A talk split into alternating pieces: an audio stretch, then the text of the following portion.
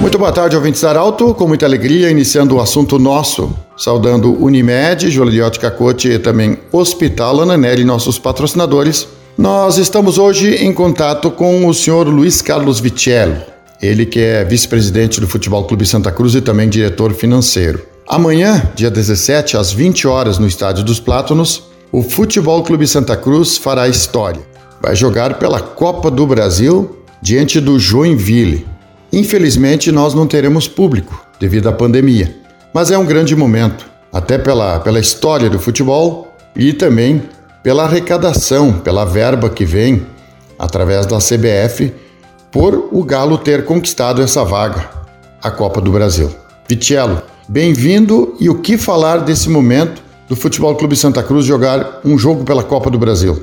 Boa tarde, Pedro, e aos teus ouvintes já como tu fizeste na introdução, é um grande jogo que o Santa Cruz irá enfrentar o, o Joinville nessa quarta-feira, num patamar de Copa do Brasil, uma coisa que o clube eh, estava almejando há muito tempo e com a conquista da, da Copinha no passado nos deu esse direito. A expectativa é enorme, a trabalheira que está dando também é enorme porque assim como vem verba boa da CBF, as exigências são tremendas, de tudo que tu pode imaginar.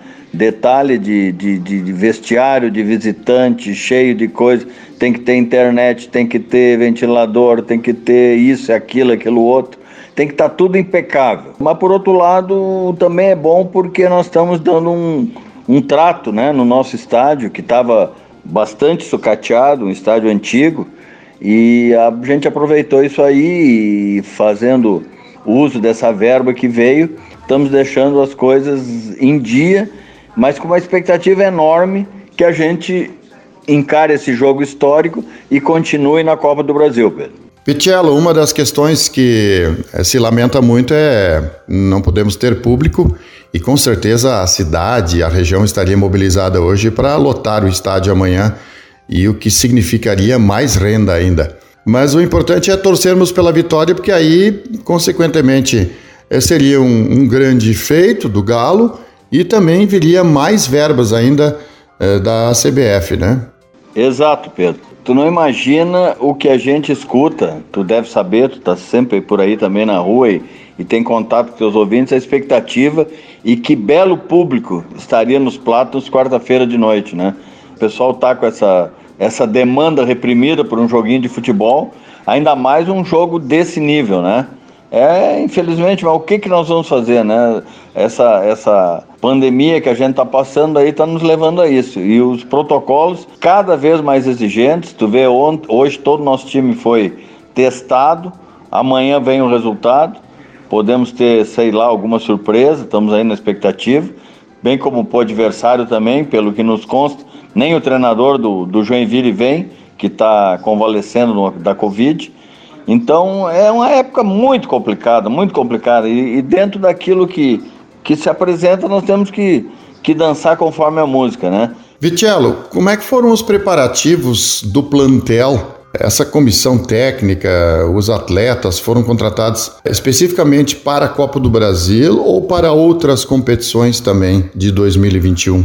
Não, Pedro. Uh esse plantel é para a gente jogar a Copa do Brasil, a Recopa contra o Grêmio e tentarmos o nosso acesso na segunda divisão, né? Voltar para o acesso.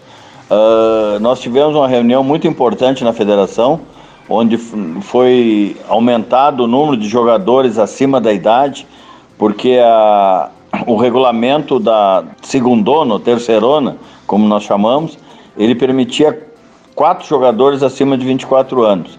E o pessoal foi sensível à nossa reivindicação e liberaram para 10 jogadores acima de 24 anos.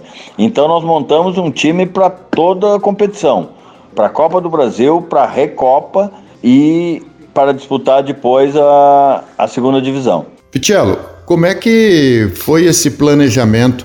Porque iniciou a pandemia, parou o futebol, Poucos acreditavam até que teríamos futebol na sequência ainda em 2020. Como é que foi essa, esse planejamento, essas ideias aí? Porque eu sei que você, junto com o presidente e, e uma equipe aí trabalhou e foi atrás, conquistou a copinha e, consequentemente, estamos falando hoje de amanhã jogarmos um jogo pela Copa do Brasil. Como é que foi esse planejamento? Como é que aconteceu tudo isso? É, Pedro, isso, isso é até bom essa tua pergunta para a gente fazer uma colocação. Tu sabes que nós iniciamos 2020, uh, montamos um plantel para disputar a terceirona e quando íamos estrear, uh, veio a pandemia. Aquele dinheiro da pré-temporada foi um bom dinheiro para nós com recursos poucos, né? Recursos escassos. Praticamente botamos todo aquele dinheiro fora. Uh, quando chegou no, no, na metade do ano, uh, nós recebemos por aquele mecanismo de solidariedade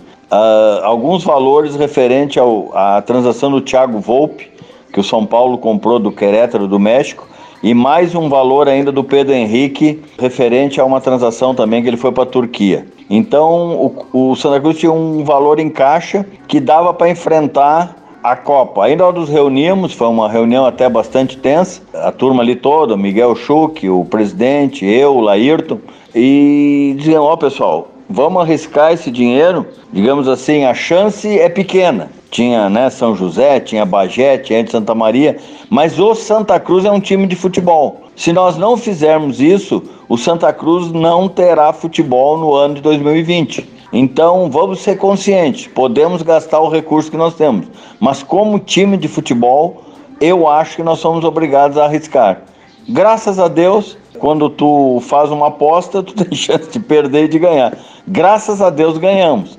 Bendita foi aquela hora que nós tomamos essa decisão e realmente, eu, eu até comentei antes, antes, diversos conselheiros que sempre estão apoiando Santa Cruz.